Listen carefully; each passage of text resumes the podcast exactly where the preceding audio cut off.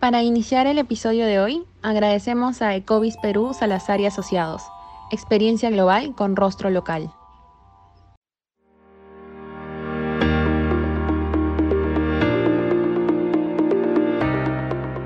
Bienvenidos y bienvenidas a un nuevo episodio de Pausa Legal, el podcast de Yuset Veritas. Mi nombre es Maricruz Pasache y el día de hoy abordaremos el caso de esterilizaciones forzadas, por el cual más de 300.000 mujeres fueron intervenidas quirúrgicamente bajo un proceso médico sumamente cuestionable.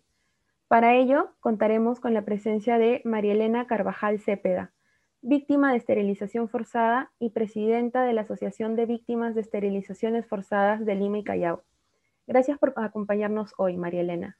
Asimismo, nos acompaña Inés Condori, presidenta de la Asociación de Mujeres Afectadas por las Esterilizaciones Forzadas de la provincia de Chumbivilcas. Bienvenida Inés, muchísimas gracias por acompañarnos el día de hoy. Asimismo, está con nosotras Andrea Carrasco, abogada por la PUC y estudiante de la Maestría de Derecho con mención en Política Jurisdiccional en la misma universidad, investigadora del Instituto de Democracia y Derechos Humanos de la PUC y miembro del Grupo de Seguimiento de las Reparaciones por Esterilizaciones Forzadas. Bienvenida, Andrea. Gracias, gracias por la invitación. Estimada María Elena, hoy en día eres presidenta de la Asociación de Víctimas de Esterilizaciones Forzadas de Lima y Callao. Ustedes encaminan una lucha por el acceso a la justicia y reparación de las mujeres víctimas de las esterilizaciones. ¿Podrías comentarnos en qué consistía ese programa de planificación familiar de los años 90 y cómo fue una grave vulneración de los derechos humanos de las mujeres, lo cual hoy las encamina en un proceso por justicia y reparación?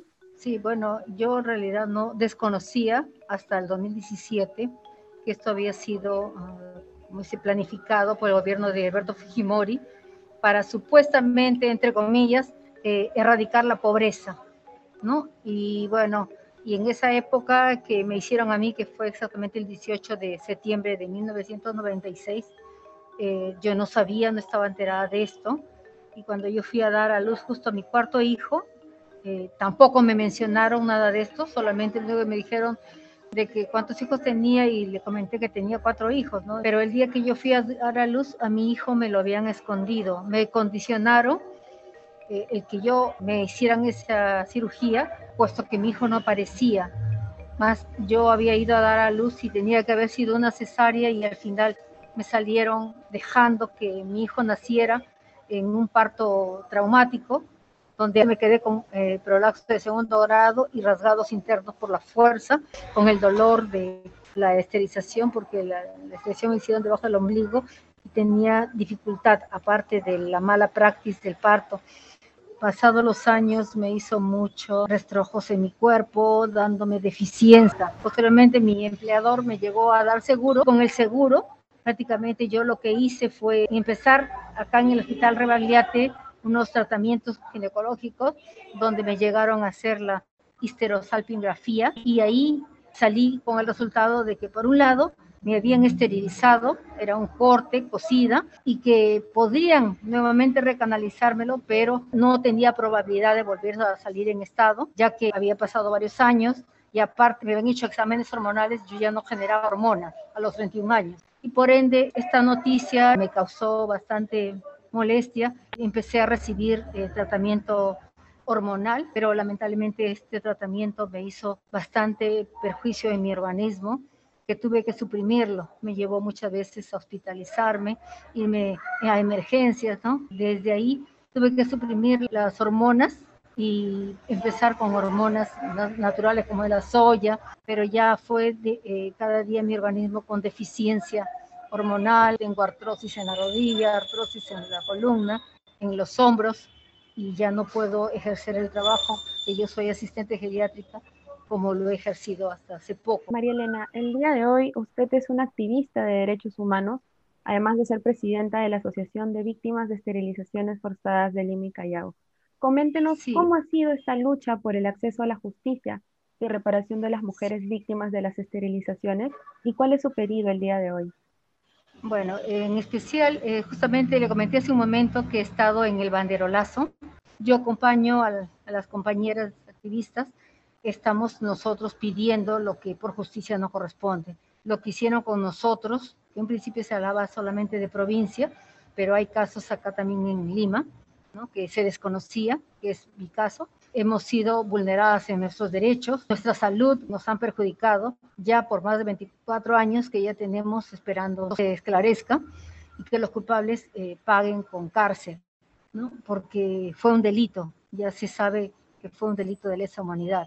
Yo tuve una oportunidad de poder viajar a Ginebra por un concurso que participé de víctimas y pude expresar a nivel del organismo de la ONU que lo que habían hecho con más de 300.000 víctimas acá en el Perú con las esterilizaciones en el gobierno de Alberto Fujimori había repercutido no solamente en los años que había empezado, sino durante todos los años hasta la actualidad. Que era indignante que cada gobierno que pasaba no había compromiso, no querían darles un camino a la justicia, ¿no? a la verdad y a la reparación de tantas víctimas, que no se reconocía como un delito. Entonces espero que ahora que han pasado ya más de 24 años y con esta audiencia que lamentablemente tuvimos la mala suerte que fue suspendida en una manera tan irónica porque veníamos pidiendo hace mucho tiempo por los medios y una reunión previa que tuvimos con el ministro de Justicia y Derechos Humanos y a la vez la ministra de, de la Mujer, que solicitamos para las 1.307 víctimas que tuvieran traductores. Y por otro lado, solicitábamos que así como Alberto Fujimori tuvo el privilegio, ¿no? bueno, no asistió lamentablemente por X motivo que alega su salud, pero le dieron a él exclusivo para que él vaya a presenciar la audiencia. Y cosa que a nuestras compañeras, las 1.300, no podían acceder porque usted sabe que ellas tienen dificultad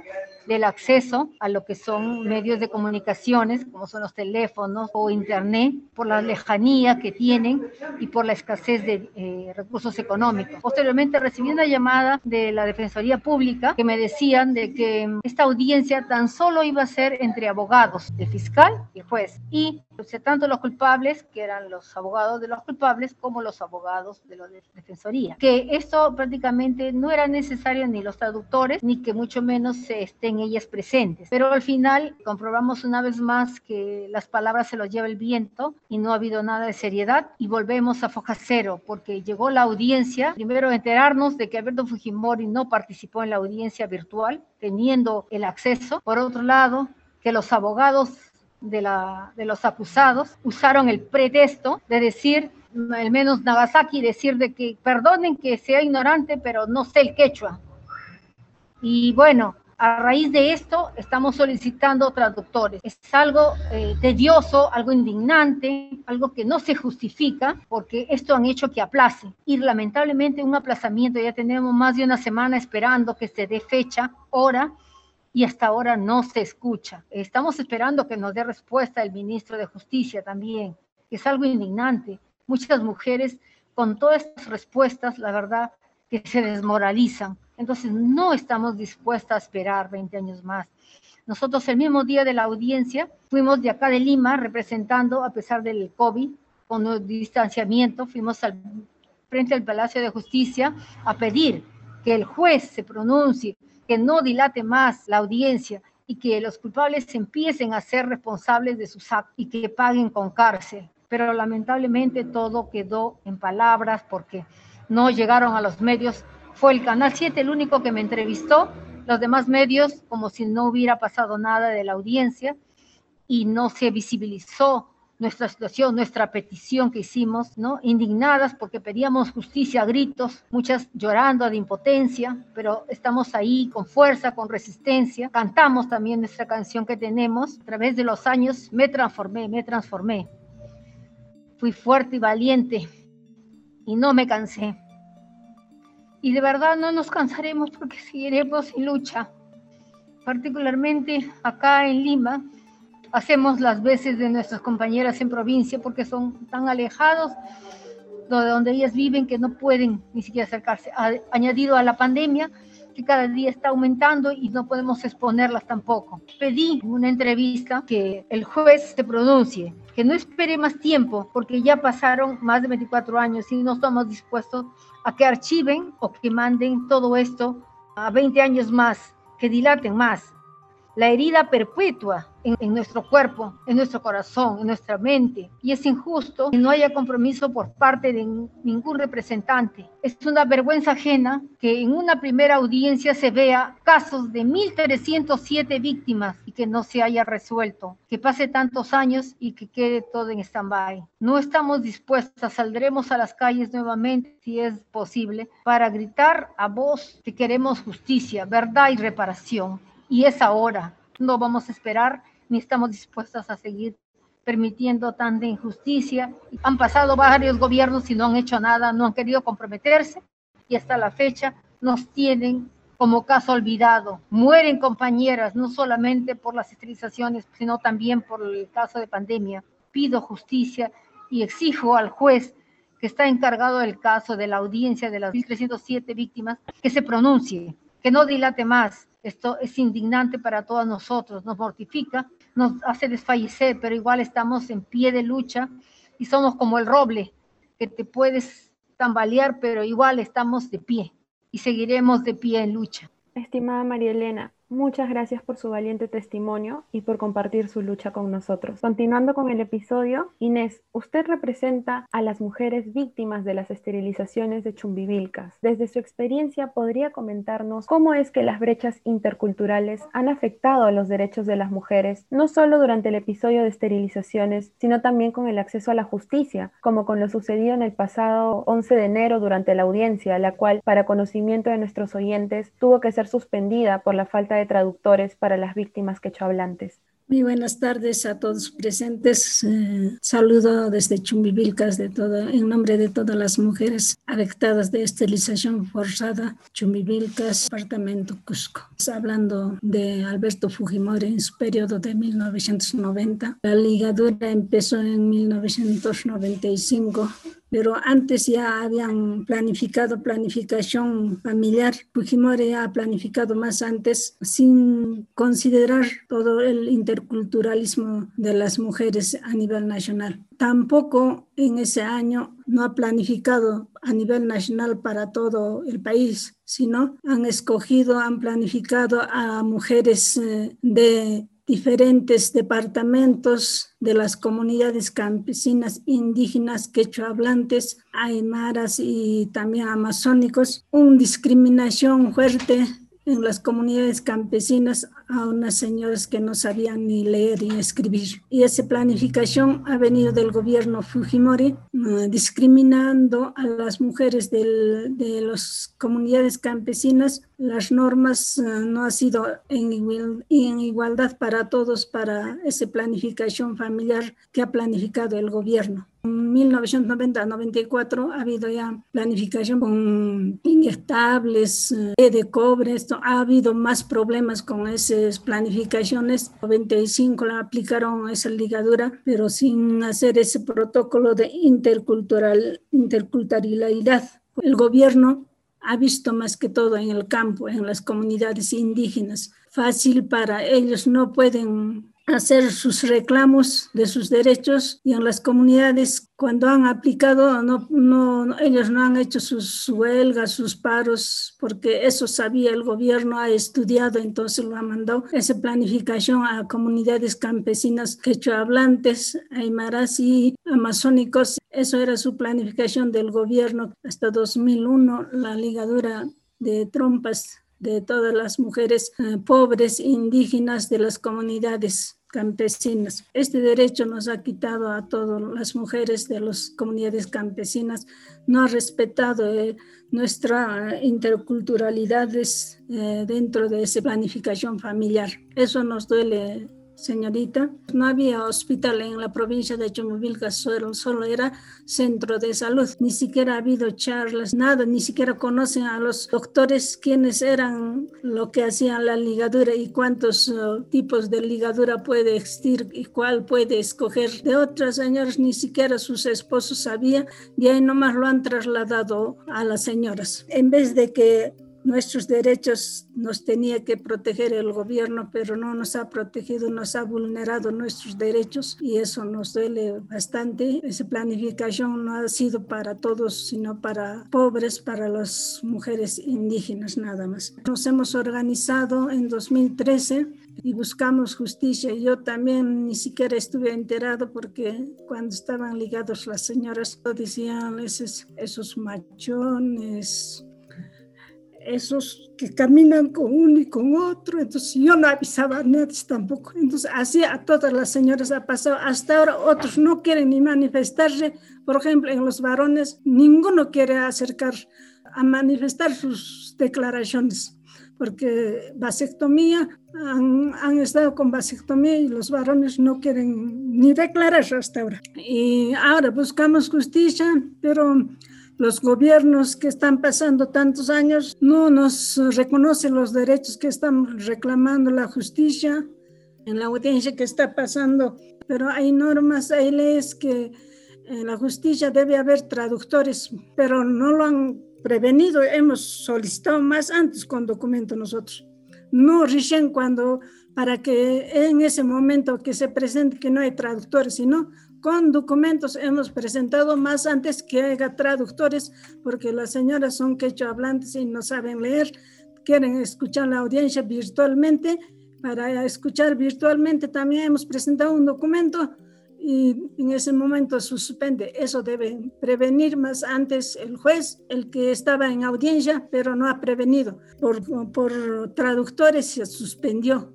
Nosotros en salud también estamos abandonados. En, en, plan, en planificación, el gobierno ni siquiera ha visto cuáles van a ser sus derechos y deberes para cuando ya van a ser ligados y van a tener estos derechos las señoras no, no hay esos derechos que tenemos en salud, ni, ni en Ministerio de la Mujer, ni en ningún ministerio, solo en el Ministerio de Justicia, con tanta lucha que hemos hecho, hemos logrado y eso también hasta ahora no nos ha, está atendiendo con esos derechos. Entonces, ¿cuántos años más vamos a esperar? Unos 5, 10 años, porque la justicia no es inmediata, sino demora también ahora ha hecho discriminadamente este plan nacional y por eso nosotros tenemos derecho de reclamar, de, de buscar justicia y la verdad hasta alcanzar nuestra lucha. Gracias, señorita. Estimada Inés, muchas gracias por su valiente testimonio y por compartir su lucha desde la representación con nosotros. Andrea, a partir de las investigaciones, se denota que el personal de salud a cargo de las esterilizaciones utilizó métodos de hostigamiento, amenaza y chantaje. ¿Qué representa ello para los derechos de salud y reproducción de las mujeres? Asimismo, dentro del procedimiento judicial del cual hemos conversado, ¿cuáles son los siguientes pasos para acercarnos a la justicia y reparación que el Estado debe brindar? Sí, gracias. Otra vez gracias por la invitación.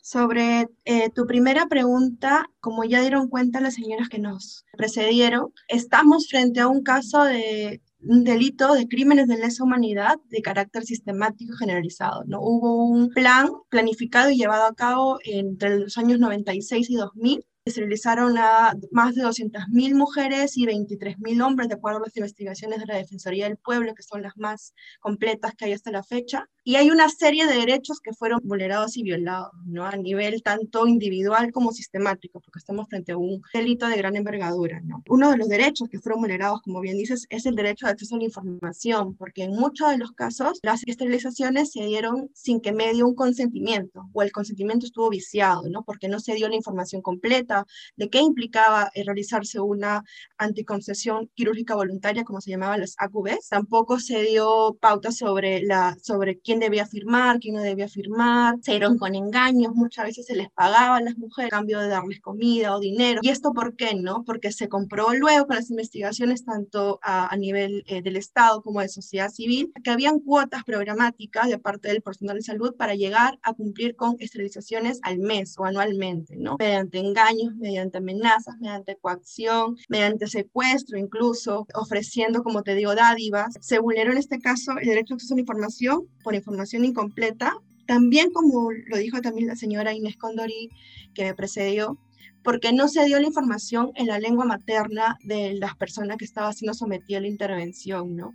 Muchas de las personas que fueron sometidas a las esterilizaciones forzadas fueron mujeres quechohablantes, mujeres pobres, mujeres de provincia, entonces no se dieron estos protocolos en su propia lengua materna, ¿no? No había forma de que ellas obtengan la información completa que pudieran entender la envergadura de la intervención. Otros derechos, entre los varios que se vulneraron en este caso, es también el derecho a, las, a la vida. Hay por lo menos 20 20 casos de mujeres que fallecieron a causa de las esterilizaciones forzadas la intervención. También se vulnera el derecho a la salud. Como también nos comentaron, hay muchas repercusiones en la salud física y mental de las mujeres que fueron esterilizadas. Su derecho a la integridad, el derecho también a la libertad personal. Se vulnera este derecho a decidir y controlar y tomar decisiones sobre el propio cuerpo. También, como nos comentaron previamente, el derecho a formar una familia, a la vida privada, a la vida familiar. Y actualmente y esto ya voy un poco a la segunda pregunta, con toda esta impunidad, la dilación que hay a nivel judicial, se está vulnerando actualmente el derecho al debido proceso y la protección judicial de las miles de víctimas de, esterilizaciones forzadas. ¿no? Ha habido un largo camino desde el año 2000 más o menos, desde que se iniciaron las investigaciones ya a nivel eh, del Estado, se hizo una denuncia a nivel del Congreso, se hizo una denuncia a nivel fiscal en el año 2002, se archivó tres veces se reabrió en el año 2018 y el caso que actualmente está en curso, ¿no? Pero desde el 2018 que se formalizó la denuncia por fin y que pasó ya a una etapa judicial, recién eh, la semana pasada hemos tenido la primera audiencia, ¿no? La cual, como ya comentaron, fue postergada. Entonces, hay una dilación, hay impunidad que se está alargando más de 20 años, que a su vez vulnera nuevamente todos los derechos que ya mencioné, pero también en especial este derecho a la reparación, a la justicia, a la verdad, que tienen estas mujeres eh, afectadas por las esterilizaciones forzadas, ¿no? Todo esto y creo que es algo que, que, es bien importante mencionar, se enmarca dentro de toda una estructura en donde hay discriminación, no solamente a las, a las personas afectadas por ser en su mayoría eh, personas quechohablantes, pobres, sino también porque son mujeres. Este caso de esterilizaciones forzadas es también un caso de violencia de género. No es casual que de casi 300.000, 200.000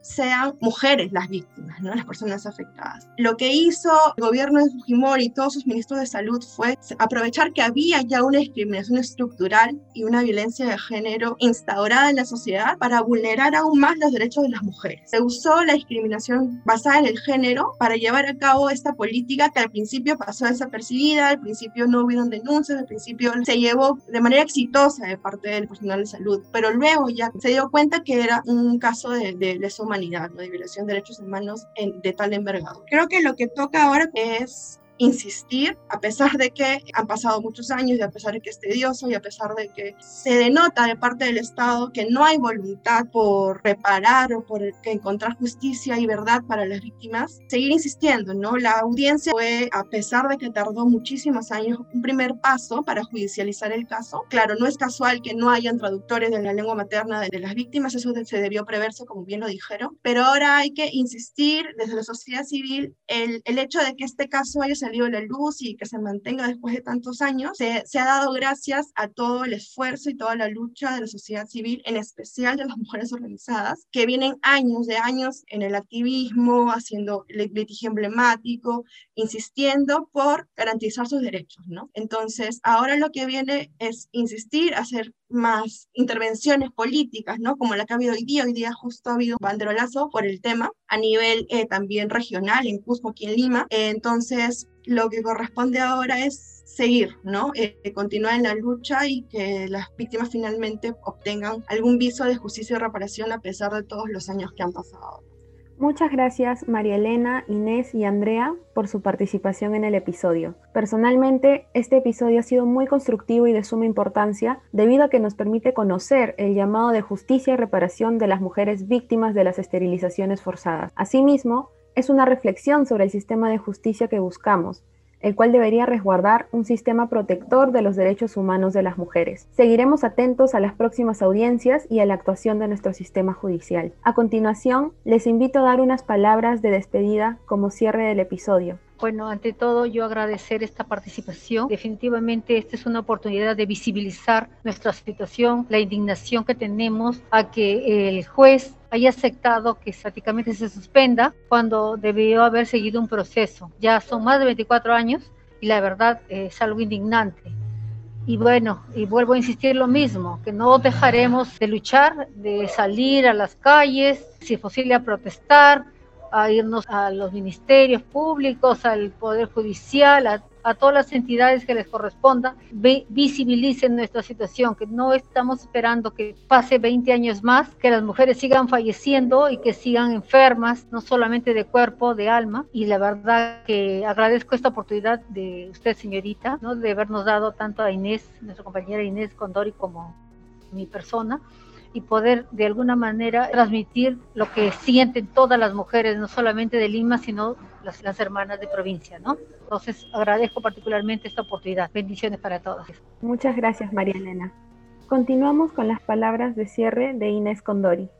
Gracias por la invitación y también yo puedo aumentar más que todo nuestra audiencia que no suspenda de nuevo, pero que sea en estos días eh, fecha exacta, queremos saber cuándo se va a esa postergación, para qué fecha va a ser esa audiencia. Muy, mm, muy preocupado porque la justicia de nuestro Perú es a nivel nacional, en esa forma está actuando sin considerar la interculturalidad de, a nivel nacional de, toda, de todos nuestros países, en las comunidades campesinas, cuando hay audiencias de otras violencias, de otros casos, igual estará sucediendo con las comunidades um, quechua hablantes, porque si no hay traductor, como dicen, como pedimos el derecho en la justicia de nuestros derechos de, de nuestras lenguas maternas, entonces eso bastante nos duele en nuestro Perú, a nuestra justicia, para todo nuestro Perú debe ser intercultural y ese derecho debe respetarse. En la justicia también debe haber introductores de, de cada departamento ah, con más anticipación porque las normas dicen que cuando hay audiencia debe haber uno, cuando no sabe español debe haber un traductor. Entonces, un poco extrañeza me, causa en la justicia. Le pido a todos los que trabajan en la justicia que haya ese derecho de mm, ese derecho que pedimos que se cumpla también y que no se postergue de otras cosas. Por ejemplo, los abogados nos dijeron, uh, nos dijeron, no a nadie de los que están, um, las señoras no van a participar, solo los abogados. Eso y una señora entró en esa audiencia hablando quechua y con su traductor. Y por ese motivo se ha suspendido. Y eso nos ha causado, en ese caso nosotros también, ahí nuestro abogado hubiéramos ah, planteado, hubiéramos opinado, hubiéramos dicho algo de nuestro, como somos nosotros los directos que somos, entonces debemos plantear algo así como ha entrado una señora y se postergó estaremos reclamando en la justicia lo que debe ser la justicia para el Perú y para nosotros, más que todo para las mujeres afectadas de esterilización forzada. Ojalá las autoridades también que vean de esa parte, mientras que estemos buscando justicia, la verdad y de esta lesa humanidad que ha causado a todas las mujeres en nuestro Perú. Gracias y saludo para todos, un, cuídense y una felicidad para todos Gracias por la invitación que nos ha dado a la provincia de Chumbivilcas. Que sea un buen día para ustedes también. Gracias. Muchas gracias, Inés. Ahora continuamos con las palabras de cierre de Andrea Carrasco.